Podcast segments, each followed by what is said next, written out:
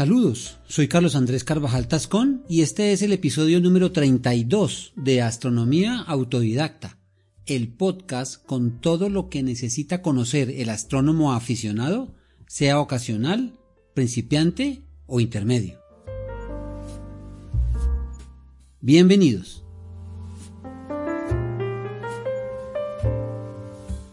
Como vimos en el episodio anterior, la luz visible hace parte de las ondas electromagnéticas que son emitidas por los cuerpos de acuerdo con su temperatura. Si están muy calientes, emiten ondas con longitudes cortas y alta energía, y si están fríos, emiten ondas largas con baja energía. Además, tienen un comportamiento dual, viajan como ondas, llevando la energía en paquetes o cuantos. Las cosas son visibles porque emiten o reflejan ondas electromagnéticas a las que nuestros ojos son sensibles, y lo son porque a través de los cambios evolutivos se adaptaron a las emitidas por el Sol con longitudes que penetran nuestra atmósfera. A este grupo de ondas, pequeño en relación con el total, lo llamamos luz visible. Ciertamente existe infinita cantidad de longitudes de onda, mayores o menores que las de la luz visible, que nuestros ojos no perciben ya que en su gran mayoría no atraviesan la atmósfera, pero se han logrado detectar y producir con el desarrollo de la tecnología. Todas estas ondas se reúnen en el espectro electromagnético, dentro del cual están separadas aunque con límites difusos de acuerdo con sus longitudes que les confieren características específicas que determinan su interacción con la materia y energía. En este episodio hablaremos sobre el espectro electromagnético, cuyo entendimiento es de gran importancia para comprender la astronomía y la cosmología modernas. Pueden encontrar imágenes, gráficos, tablas y otras ayudas que sean necesarias para claridad del tema en la página www.astrodidacta.org, cuyo enlace dejo en las notas del episodio.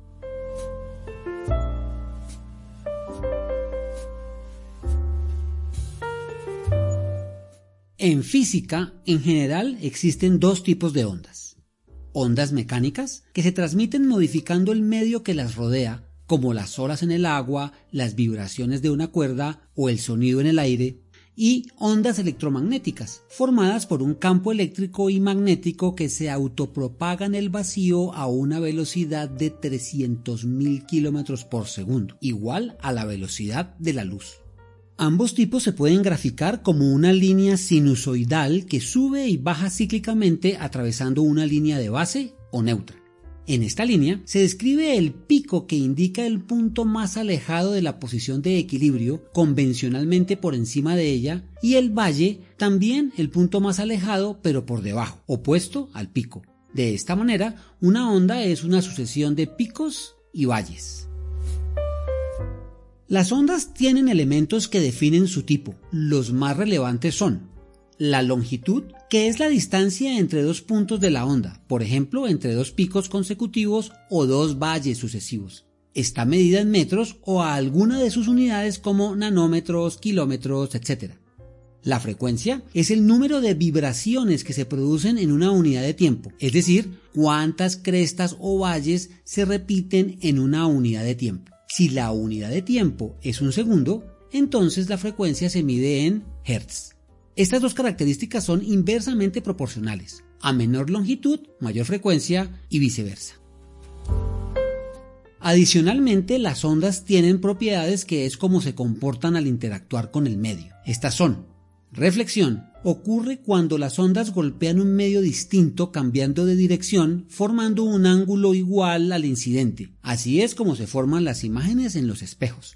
Refracción es el cambio de dirección que experimenta una onda al pasar de un medio a otro. Un ejemplo es la deformación de un lápiz al meterlo en un vaso con líquido.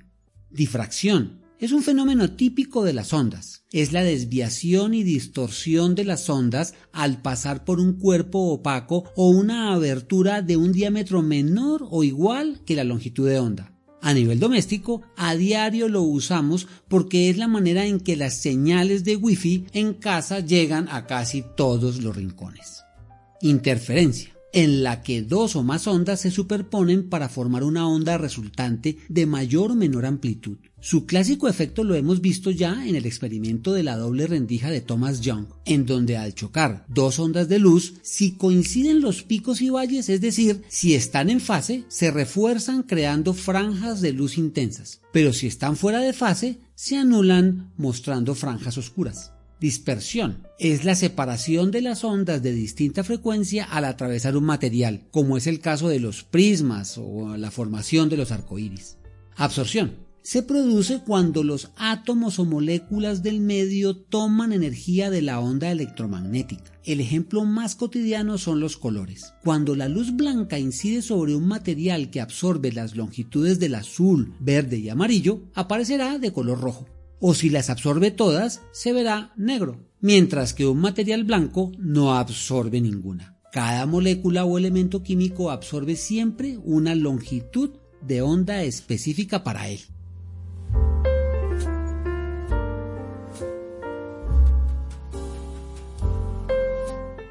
En la antigua Grecia se consideraba la luz como fuente de iluminación y los colores, según Aristóteles, resultaban del efecto de la luz y las sombras sobre los elementos básicos, tierra, fuego, agua y cielo. El primer descubrimiento científico que llevó al entendimiento de la luz llegó siglos después, en 1670, resultado de los experimentos realizados por Isaac Newton. Se sabía que la luz, al pasar por las gotas de agua o cristales como prismas, producía una franja de colores a las que Newton llamó espectro, del latín spectrum, que significa imagen o aparición. Se creía entonces que las gotas de agua y los prismas adicionaban los colores a la luz. En su experimento, Newton hizo pasar la luz del Sol a través de un prisma, con lo que obtuvo su espectro. Después puso un segundo prisma de tal manera que solo una franja de color pasara por él. Apreció que los colores individuales no tenían cambio alguno, es decir, el prisma no le adicionaba colores. Concluyó entonces que la luz del sol es una mezcla de todos los colores del arco iris, violeta, azul, verde, amarillo, naranja y rojo, y que estos se producían por la presencia de partículas en la luz que viajaba a diferentes velocidades. Pasaría más de un siglo para que se estableciera la naturaleza de la luz como onda y otros muchos años para definirla como onda partícula. Pero para lo que nos ocupa, fue Newton el que explicó y demostró científicamente la estrecha parte central del espectro electromagnético llamada luz visible, que por estar atada a los humanos la tomamos como punto de referencia para el estudio de las restantes ondas que en él se encuentran.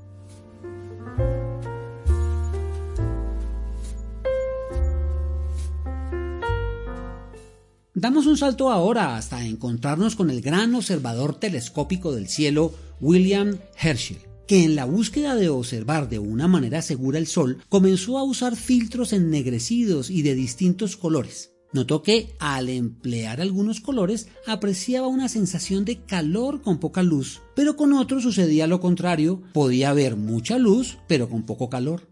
Con la hipótesis de que la cantidad de calor dependía del color, diseñó un experimento en el que descomponía la luz solar en su espectro y colocaba un termómetro en cada color. El color rojo producía el máximo aumento de temperatura.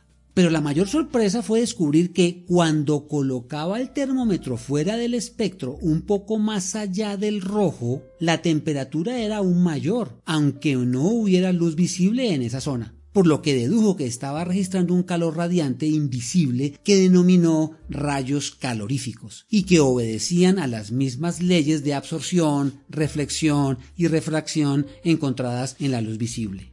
Estos rayos caloríficos fueron posteriormente denominados rayos infrarrojos o radiación infrarroja. El prefijo infra deriva del latín y significa inferior o debajo, el experimento de Herschel es importante no solo porque condujo al descubrimiento de los rayos infrarrojos, sino también porque fue la primera vez que se demostró que había formas de luz imposibles de percibir con nuestros propios ojos.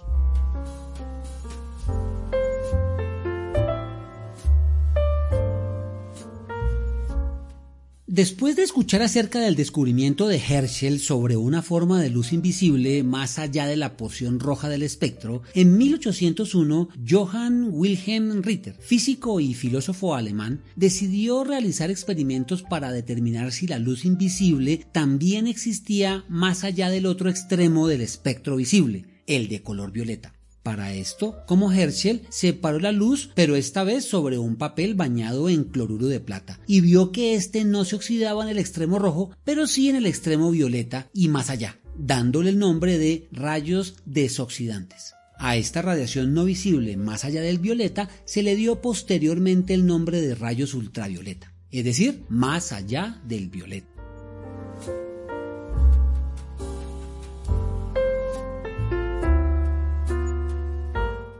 En 1873, James Clerk Maxwell, científico escocés especializado en el campo de la física matemática, estableció los principios básicos del electromagnetismo en una obra titulada Tratado de Electricidad y Magnetismo. En ella propone la existencia de las ondas electromagnéticas y concluye que la luz visible es una de ellas, ya que su velocidad era idéntica a la que dedujo Hippolyte Fizeau para la luz.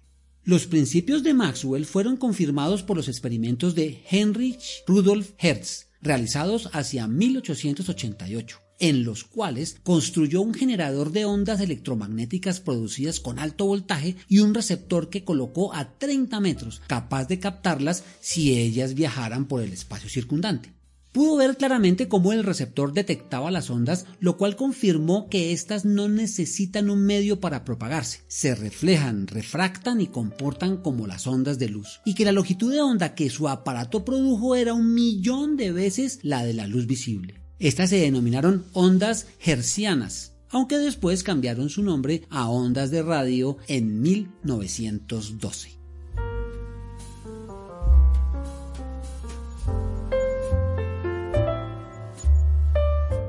En síntesis, para finales del siglo XIX se habían descrito varios tipos de ondas electromagnéticas. Luz visible que tiene longitudes de onda entre 400 a 700 nanómetros. Radiación infrarroja, es decir, más allá del extremo rojo de la luz visible, con longitudes de onda mayores entre 700 nanómetros y 1 milímetro. Ondas de radio más allá del infrarrojo con longitudes entre 1 milímetro y 100 kilómetros y radiación ultravioleta, o sea, más allá del violeta, con una longitud de onda de 400 a 10 nanómetros. Como las ecuaciones de Maxwell no ponían límite a las longitudes de onda, se dedujo que podían existir otras formas de radiación invisible y los investigadores empezaron a tenerlas en cuenta en sus trabajos. Los rayos catódicos fueron descubiertos durante los años 1858 y 59 por el matemático y físico alemán Julius Placker. Estos son corrientes de energía que se producen cuando en un tubo de vacío se enfrenta un electrodo negativo o cátodo y un electrodo positivo o ánodo. Al calentar el cátodo emite radiación que viaja hacia el ánodo. Si las paredes internas del tubo de vidrio están cubiertas con un material fluorescente, este brilla intensamente, indicando que la causa de la emisión de luz son los rayos emitidos por el cátodo al golpear la capa fluorescente. Poco después se concluiría que los rayos catódicos están formados por electrones que como son emitidos por el cátodo, es decir, el electrodo negativo, se les dio una carga negativa. En 1895, el físico alemán Wilhelm Conrad Röntgen, con la intención de determinar los efectos externos de los tubos de vacío cuando se pasa una carga eléctrica a través de ellos, cubrió un tubo con un cartón negro y aluminio y observó que cada vez que pasaba corriente resplandecía una placa de platino cianuro de bario que estaba en su laboratorio, otra serendipia de la ciencia determinó que los rayos creaban una radiación muy penetrante pero invisible, que atravesaba grandes espesores de papel e incluso metales poco densos. Como desconocía qué tipo de radiación había encontrado, la denominó rayos incógnita o rayos X, nombre que conservan hasta la actualidad. Max von Laue midió la longitud de onda de los rayos X y encontró que es extremadamente corta, entre 10 a 0.1 nanómetro.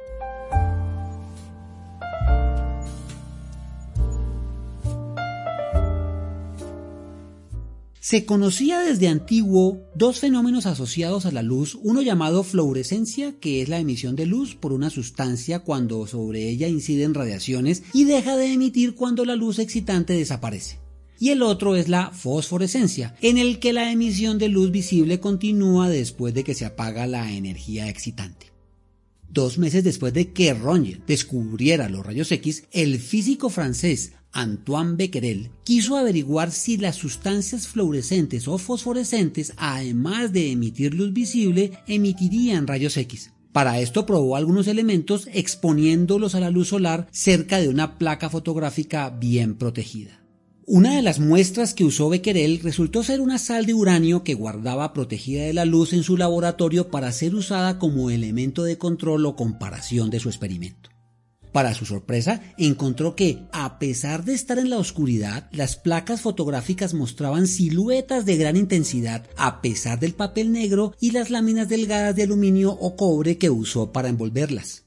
Al profundizar en el hallazgo, vio que todos los compuestos de uranio presentaban la misma propiedad y la magnitud del efecto en la placa fotográfica dependía de la cantidad de uranio presente. También que la radiación no cambiaba ni en intensidad ni en su carácter con el paso del tiempo, durante días, semanas o meses. A esta energía se les llamó rayos de Becquerel. Los rayos de Becquerel fueron de interés para una joven científica llamada Marie Curie, quien emprendió un estudio sistemático para encontrar otros elementos y minerales que se comportaran de manera similar.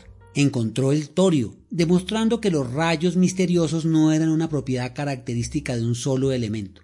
El hecho de que el uranio y el torio fueran los elementos con las mayores masas atómicas conocidas apuntaba a que los elementos muy pesados podrían tener propiedades especiales, diferentes de las de los más ligeros. Con esta premisa encontró el polonio y el radio. Este último, el más pesado de todos, con una actividad un millón de veces mayor que la del uranio.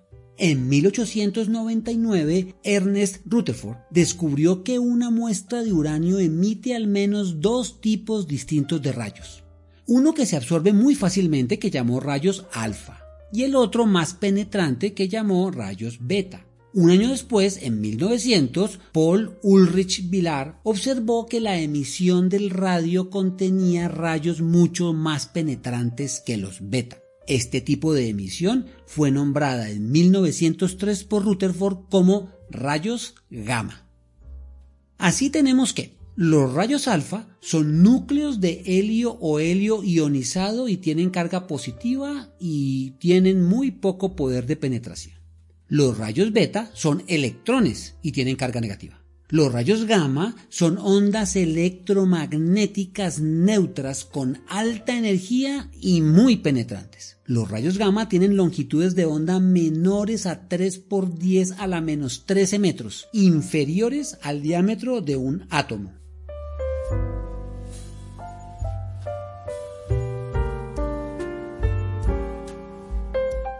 En este episodio resumimos los tipos de ondas electromagnéticas contando un poco de historia sobre su descubrimiento y cómo éstas tienen diferentes longitudes que les dan características particulares. Estas longitudes son un continuo organizadas en grupos con fronteras difusas en lo que llamamos espectro electromagnético, que, yendo desde las más largas a las más cortas, son ondas de radio, microondas, infrarrojo, luz visible, rayos ultravioleta, rayos X y rayos gamma. En los próximos episodios hablaremos de la astronomía que involucra otras regiones espectrales.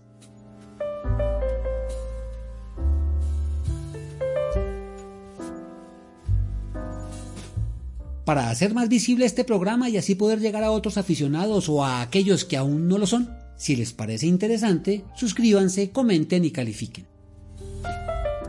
Espero sus comentarios en astrodidacta2020.gmail.com